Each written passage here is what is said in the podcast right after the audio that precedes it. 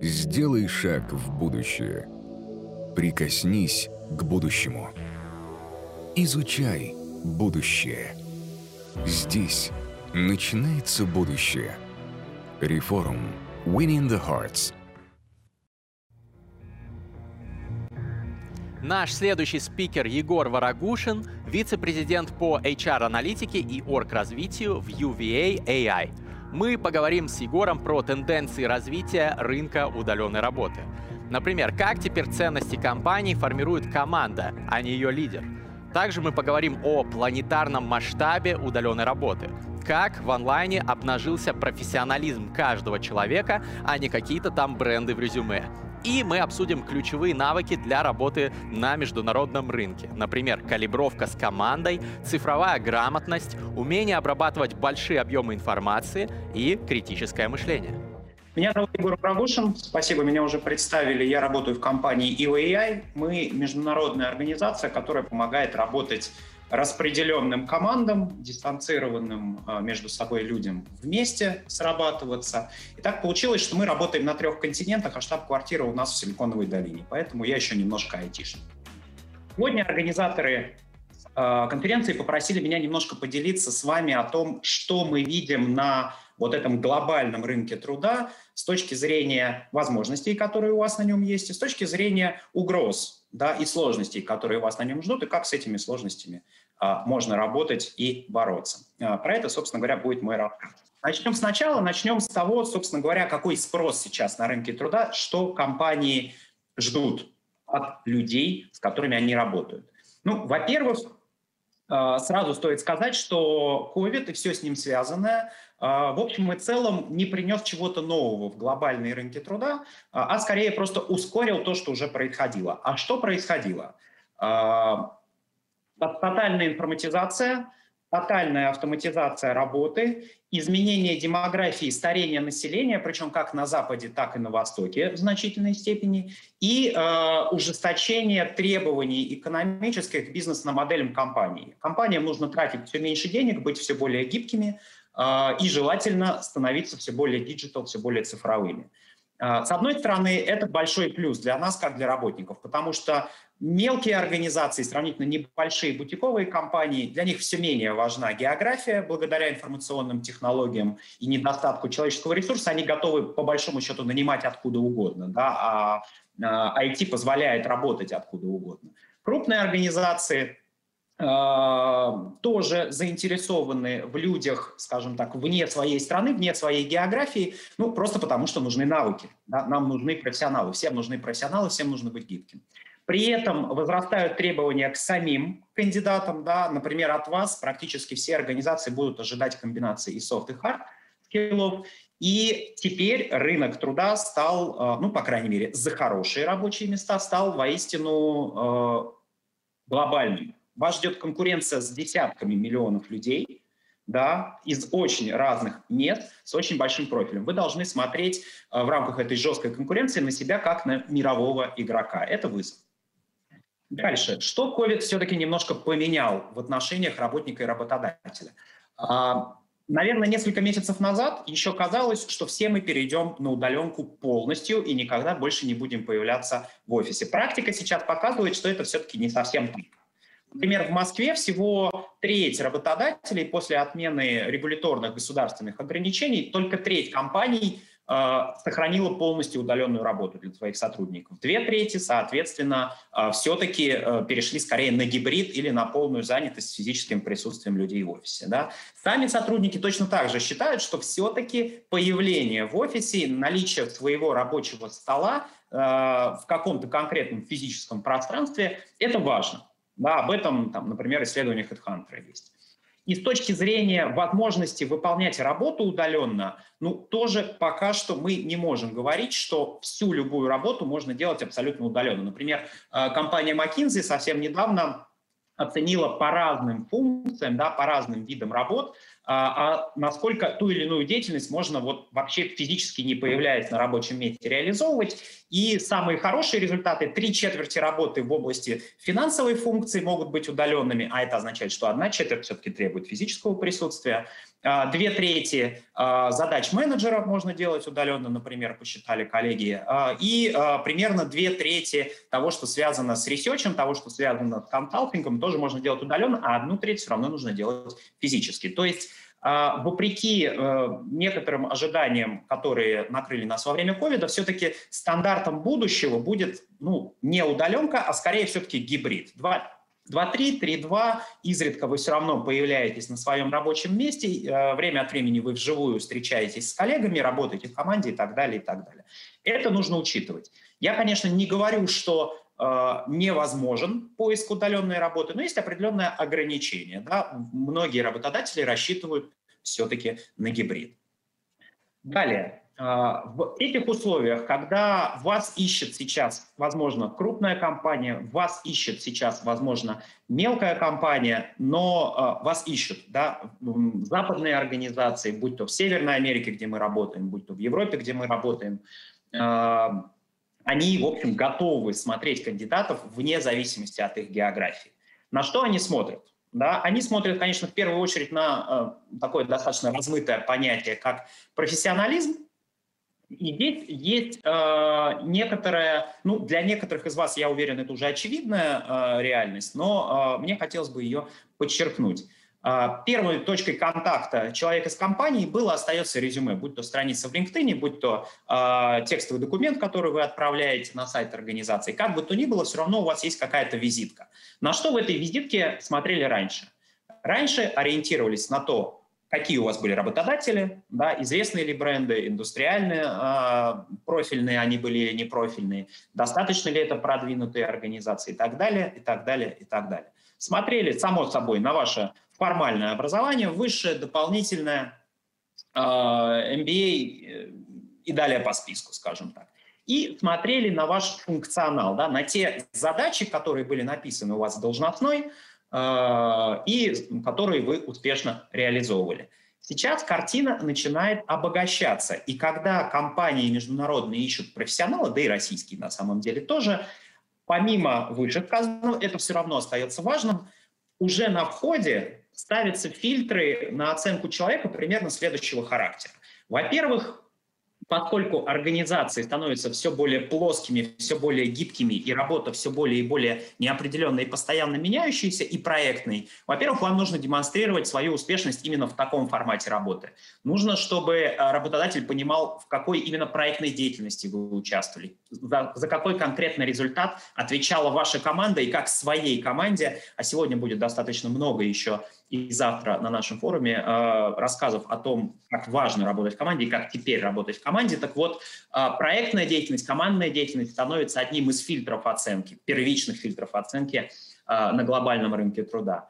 Также важным становится именно ваш опыт, именно то, что вы делали руками и то, что могут подтвердить, скажем так, и то, что можно подтвердить, то, что вы можете продемонстрировать как физический результат. Не просто я был руководителем управления и занимался, э, там, и мое управление занималось финансовым контролем, да, а конкретно какие задачи вы создавали, какие результаты получала от вас компания, либо ваши клиенты, либо, может быть, если вы работали как индивидуальный исполнитель и, э, скажем так, предприниматель, какой результат вы выдавали, этот вопрос возникает у рекрутера уже на старте, как только он видит вашу визитку.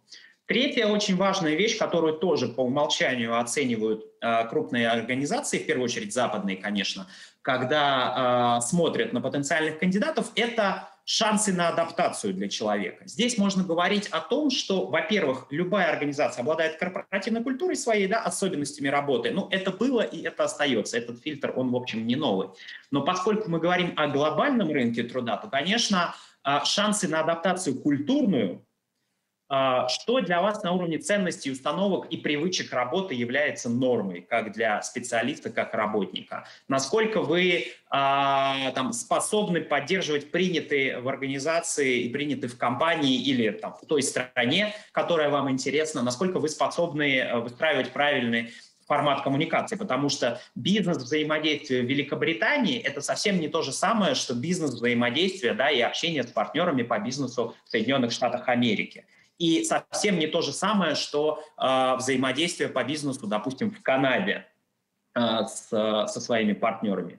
Вот этот навык правильно выбрать способ коммуникации, правильно подстроиться под свою команду, своих э, коллег, да, своих скажем так, визави в других организациях и клиентов, с которыми вы будете работать, это тоже теперь э, такой стартовый абсолютно начальный фильтр, который э, глобальные организации выставляют для всех кандидатов, с которыми они общаются и которых они рассматривают. А, это если говорить, скажем так, о первичном подходе, да, то есть а, о том, что первым номером у вас должно быть. У вас должен быть хороший трек-рекорд, у вас должны быть проекты, у вас должна быть адаптивность. Когда мы идем чуть глубже, и мы говорим о навыках, ну, я уже чуть раньше сказал, а, компании э, начинают ожидать от кандидатов, неважно в какой функции, неважно какого уровня, неважно в какой индустрии, комбинации хардовых и софтовых навыков. Очень много сегодня будет сказано еще на следующих э, выступлениях о софтах, поэтому я чуть больше поговорю о том, что называется харды, то есть такие знания, которые скорее технологические, скорее узкопрофессиональные, чем общечеловеческие, управленческие, коммуникационные. Соответственно, естественно, в каждой индустрии, в каждой стране и а, в каждой, а, в каждой там, скажем, категории и размере бизнеса существует специфический набор знаний, умений и опыта, который от вас ожидается. То есть если вы идете в логистику, естественно, вы должны хорошо разбираться в правилах экономической и внешнеэкономической деятельности, естественно, вы должны хорошо понимать, как работает логистический бизнес. Если вы идете в маркетинг, вы должны быть докой в исследованиях маркетинговых, у вас должен быть соответствующий опыт и так далее, и так далее. То есть специфические знания для индустрии ну, – это некая базовая вещь, которую, естественно, вы должны ну, не только на международных рынках труда, но и на российских, само собой, демонстрировать. При этом есть два типа навыков э, хардовых, которые ожидают все индустрии.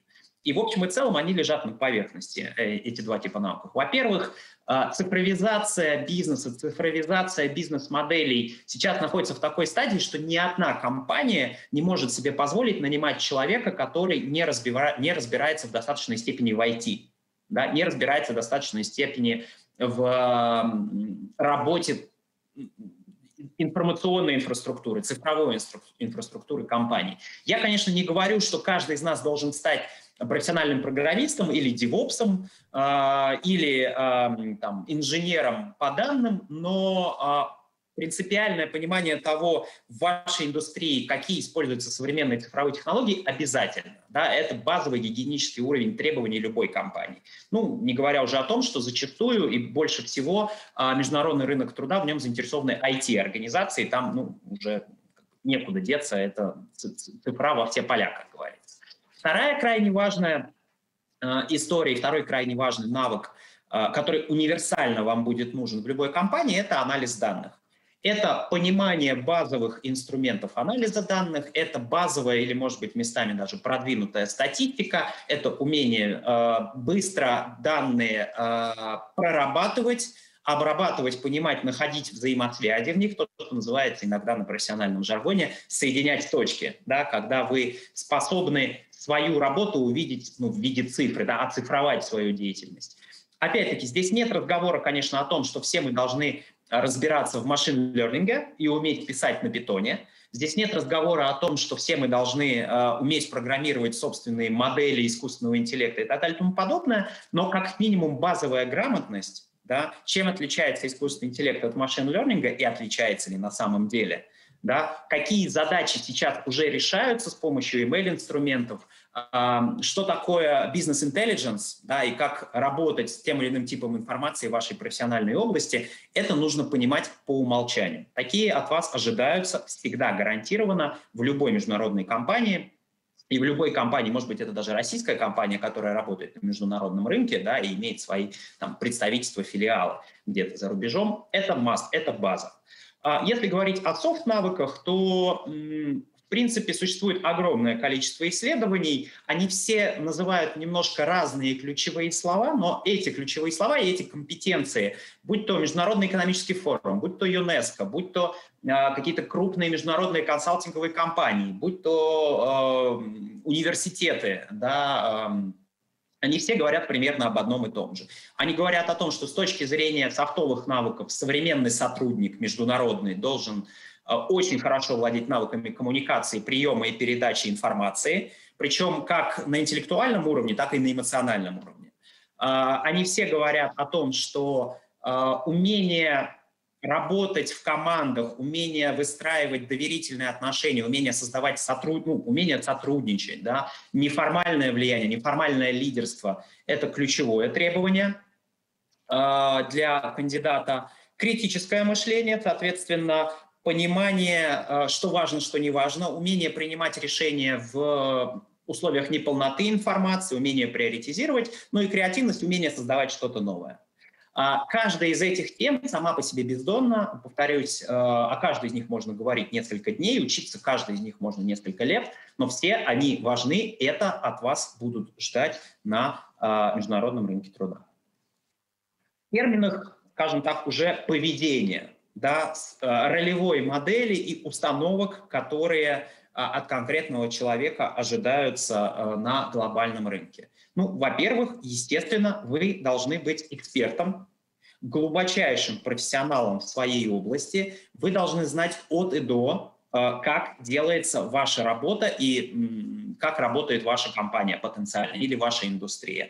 Причем крайне важно, э, вы должны это понимать не на уровне, как это принято там, там, где я работаю сейчас, а на уровне международного стандарта. Допустим, если вы хотите, допустим, вы хотите попасть, я не знаю, в Facebook или в Amazon, да, или вы хотите попасть в какую-то другую компанию, вы должны знать, как работает она. Вы должны обладать э, тем инструментарием, теми понятиями и тем опытом, который релевантен именно этой компании, да, и именно той зрелости индустрии, которая есть в этой компании. Ну, грубо говоря, если сейчас вы э, финансист, в российской организации, то банальный, возможно, пример, то стандартов РСБУ вам будет недостаточно, если вы хотите работать на международном рынке. И более того, даже базового знания стандартов международной финансовой отчетности, а РСБУ – это российские стандарты бухгалтерского учета, есть российские стандарты, есть международные. Так вот, даже э, базовое знание и корочки о том, что такое МСФО, если они у вас есть, эти корочки, этого мало.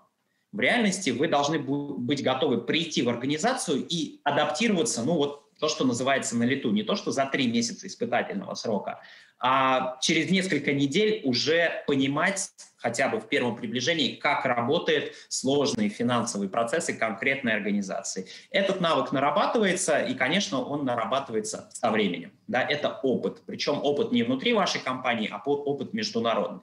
Как его собирать, я чуть позже расскажу. Дальше. А, с точки зрения конкретного профиля поведения человека, которого ищут компании международные, это должен быть человек, который очень хорошо ориентируется в огромном информационном потоке, который ему предстоит. Да, в любой э, организации вы всегда получаете значительно больше информации, чем способны переработать. Вам нужно уметь приоритизировать, вам нужно уметь быстро ловить главное, и вам нужно на основании вот этой излишней информации, которую вы не успеваете проработать, принимать правильные решения. Да? Неважно, у вас руководящая должность, у вас исполнительская должность или что-то между этими двумя должностями, потому что сейчас ну, вот эти границы начинают быть размытыми. Да? Каждый менеджер немножко исполнитель, каждый рядовой сотрудник, он в общем и целом должен вести себя как менеджер, это ожидается. А, так вот, вы должны очень хорошо понимать и быстро понимать, что происходит, и быстро принимать решения. А, дальше. Э, ожидается практически всеми международными работодателями то, что вы способны управлять собой, вы способны простраивать такие отношения в команде, которые помогают людям в этой команде работать. Ну, такое немножко замызганное слово, вдохновение. Вы способны вдохновлять. У вас есть высокий уровень эмоционального интеллекта, и вы э, отлично выстраиваете коммуникацию. Об этом де-факто немножко чуть раньше говорил. А, четвертая большая история, которая сквозит в оценке всех специалистов на рынке труда, это ваша готовность меняться, то, что на английском называется agility, э, и ваша способность быстро давать результат. Здесь ключевые слова, которые приходят в голову, это agile, scrum, э, это возможность постоянно себе ответить на вопрос, что мне нужно еще понять и еще узнать, и постоянная готовность ответить на вопрос, как мне нужно поменяться. Да, вы должны регулярно иметь новый ответ на этот вопрос, на оба этих вопроса, если вы хотите быть успешным человеком, востребованным на международном рынке.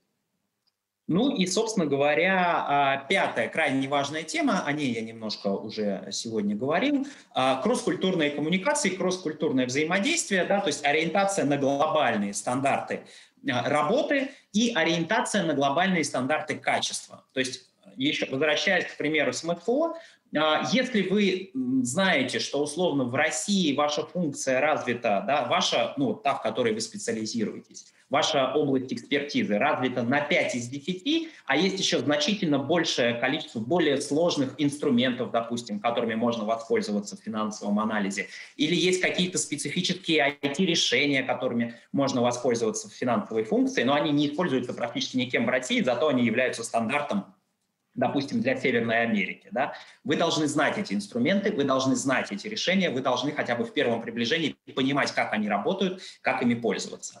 А глобальные рынки труда задают нам глобальную, а, скажем так, планку качества и глобальную планку ожиданий, а, которые вы должны себе предъявлять и которые вам будет а, предъявлять работодатель.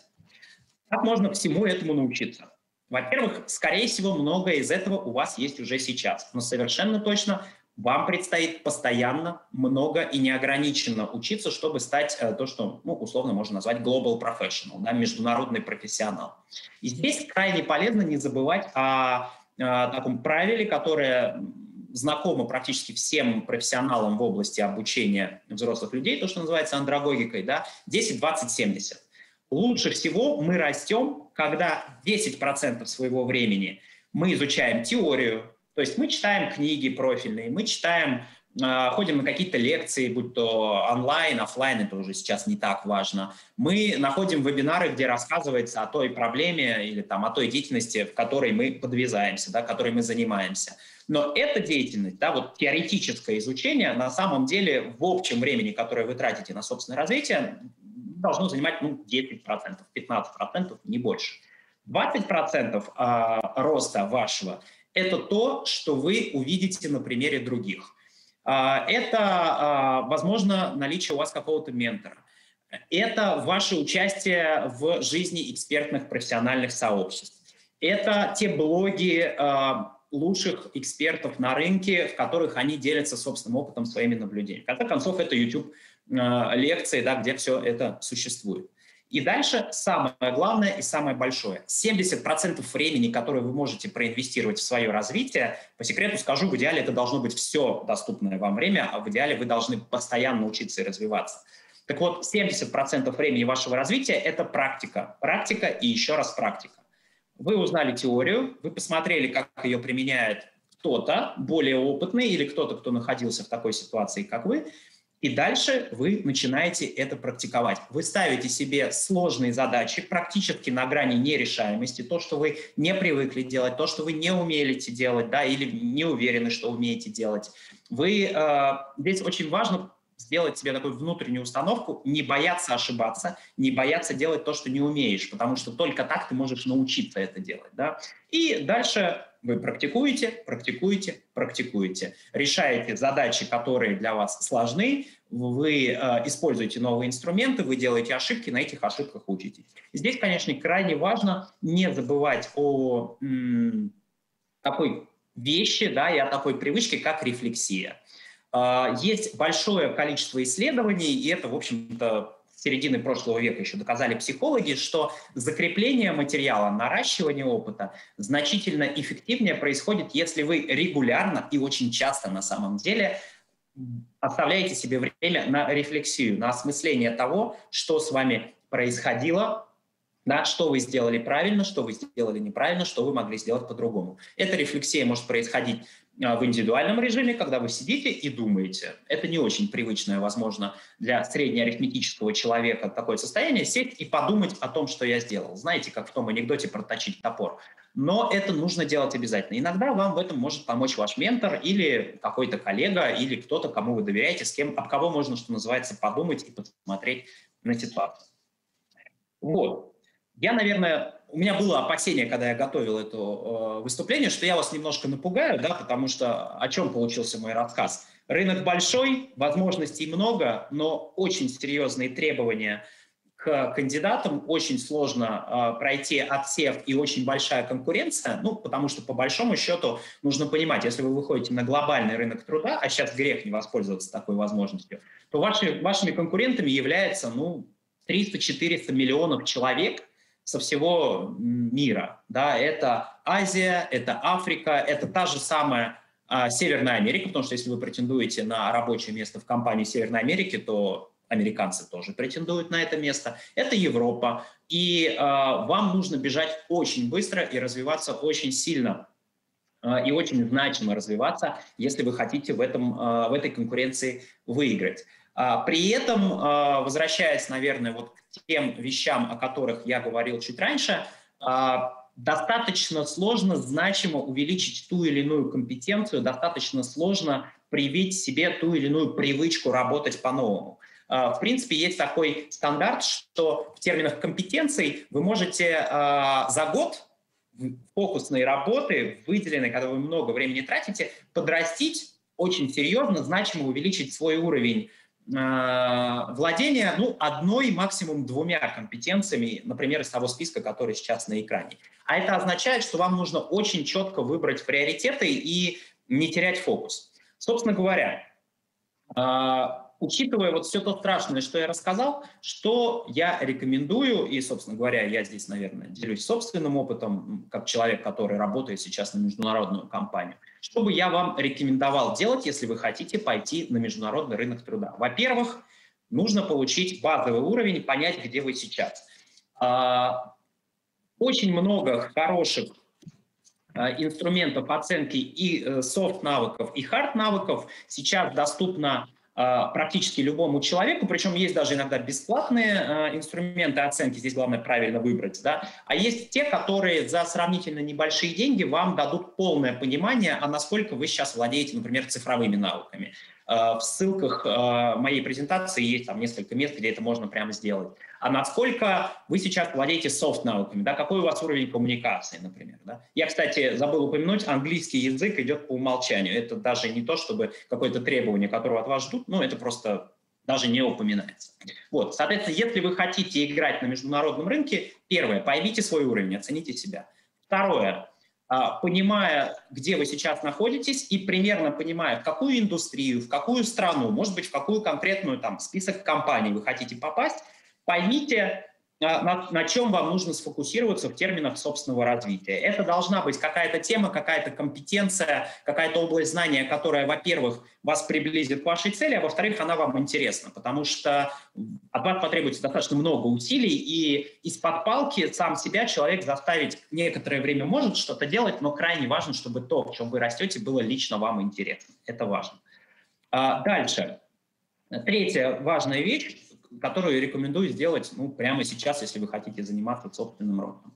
Я уже говорил, что в терминах доступности информации, ну, наверное, 30 лет назад проблема была в том, чтобы найти место, где поучиться, найти информацию о, там, о какой-то технологии, о каком-то решении, найти кейсов применения того или иного, тех или иных кейсов вашей профессиональной области. Сейчас это не проблема. Сейчас проблема в огромном потоке информации, в огромном количестве курсов, в огромном количестве проектов найти те, которые помогут вам а, в наибольшей степени вырасти. Да? И ваша задача, собственно говоря, из информационного шума выбрать те источники информации, которые вам максимально полезны. На профессиональном языке называется отделить сигнал от шума.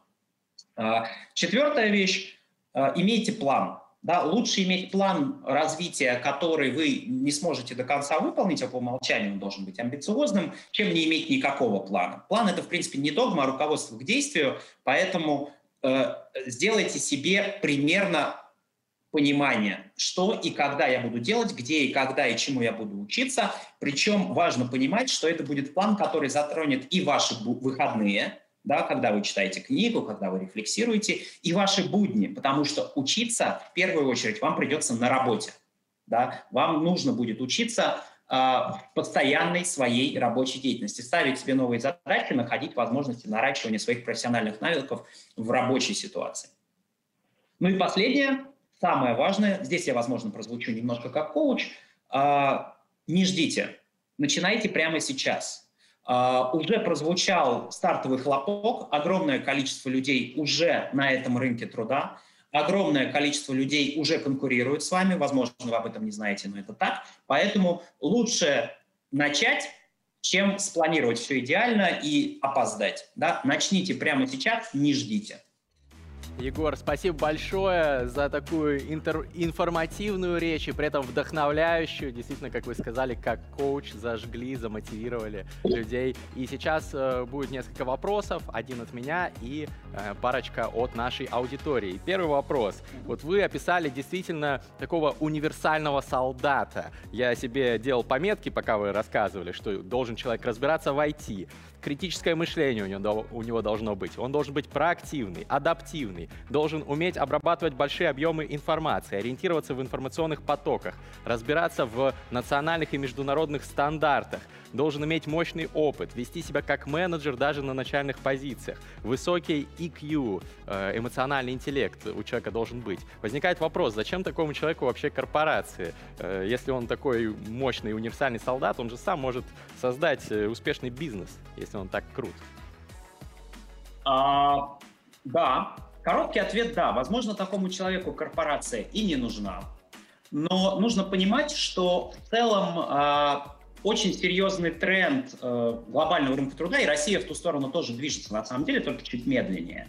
А скоро вполне возможно корпораций практически и не будет. Вполне возможно в горизонте нескольких десятилетий бизнес это будет такая масса команд, масса микроорганизаций, которые сбежались, какую-то задачу решили, придумали какой-то продукт или там сделали, как бы, это, как бы это странно не звучало, возможно, быстро разработали месторождение, передали его другой команде, да, другой небольшой организации и убежали. Да, потому что есть возможность привлекать ресурсы, потому что есть возможность э, делать все очень быстро. И, в принципе, мир нас подталкивает к тому, чтобы быть э, гибкими и быстрыми. Поэтому, конечно, теоретически, если вы способны корпоративном мире показать все, что я перечислил, то, э, ну да, есть соблазн пойти к, как бы, стать интерпренером, стать э, самостоятельным, скажем так, человеком. Но это значительно большие риски. Э, я не знаю большого количества людей, которые прям вот сегодня я готовлюсь выйти на международный рынок, хотя нет, не буду выходить на международный рынок, я лучше сразу стану Илоном Маском все-таки это поступательный процесс, но очень часто я вижу, что люди, которые э, проходят этот путь, да, условно, вот ты жил, в Рос... Родился в Ростове, переехал в Москву, поработал в Яндексе, потом тебя схантил в Facebook, я очень часто вижу, что такие люди в какой-то момент уходят из Фейсбука и открывают какие-то собственные э, микро, э, скажем так, организации, да, или иногда даже не микроорганизации, очень интересные стартапы. Есть даже один пример, когда такой стартап стал миллиардным. Э, среди моих знакомых. Вот, но это, это очень длинный путь, если коротко. Плюс можно, я маленький анекдот еще расскажу, буквально очень короткий. Мне жена вчера, когда я перед ней репетировал э, свое выступление, сказала, это как про идеального мужа ты рассказываешь. Он не, не курит, не пьет, налево не смотрит, всю работу приносит, все деньги с работы приносит домой и не существует. Да, поэтому, конечно, тот профиль, который я вам задал, это сферически в вакууме Илон Маск, никто из нас, к сожалению, ну или почти никто из нас таким в полном объеме быть не сможет. Крайне важно приоритизировать, что из того списка, который вы прекрасно прорезюмировали, мне поможет в моих целевых компаниях, в моих целевых рынках труда. Спасибо большое, Егор. И у нас э, вопрос от аудитории. На каких ресурсах искать работу в глобальные проекты? Поделитесь, пожалуйста, ссылками и названиями таких ресурсов. А, вы удивитесь. LinkedIn, а, совершенно точно. А, дальше все начинается сложнее, потому что не существует какого-то глобального, кроме LinkedIn, по большому счету. Причем LinkedIn там же а, найти там работу можно, конечно, классически в формате джоб-борда, когда вот, ну, есть компания, она публикует э, вакансию. Но в реальности самый интересный сценарий нахождения новой работы и новых проектов в LinkedIn — это когда вы находитесь на связи с каким-то экспертом, с каким-то профессионалом, да, с каким-то человеком, который работает в какой-то крупной компании. И обычно, особенно западные коллеги высокого уровня, они очень открыты, они очень публичны о том, что они делают. Да, какие у них есть проекты, о чем они думают, какие они сейчас решают задачи. Они, как бы, это стандарт э, в сфере профессионалов э, рассказывать о том, что я делаю. Э, по крайней мере, на Западе, но и в России тоже, на самом деле. И здесь умение понимать, кто чем занимается, и умение себя предложить. Да? Я вижу, что вы сейчас э, думаете об открытии новой линии бизнеса в развивающихся странах, да, или там в регионе Евразия. Кстати, я вот тут в России очень хорошо соответствую потенциальным ожиданиям, э, которые, вероятно, у вас есть кандидатом. Может быть, поговорим. Вот это звучит немножко непривычно, но LinkedIn работает ровно так. Где еще можно искать? Здесь очень сильно зависит от индустрии, очень сильно зависит от области профессиональной деятельности, потому что в реальности нет какого-то единого места, где можно найти работу. Есть места, где могут найти себе работу айтишники. Есть места, где могут найти себе работу и понимать, что происходит, скорее даже. Дело не в поиске работы, дело в погружении в профессиональное сообщество. А, есть такие сообщества у финансистов, есть такие сообщества у HR, есть такие сообщества у логистов и так далее, и так далее. Конкретно каждый из них я вам сейчас назвать не смогу, но э, э, в целом тех ссылках, которые есть в моей презентации, э, есть э, якоря, скажем так, которые вы сможете найти. Ну и в целом это вопрос скорее гуглинга, потому что о таких сообществах, о таких сайтах, о таких, э, может быть, э, профессиональных ассоциациях международных, ну, знают все, кто что-нибудь из себя представляет в профессии. Сделай шаг в будущее – Прикоснись к будущему. Изучай будущее. Здесь начинается будущее. Реформ. Winning the Hearts –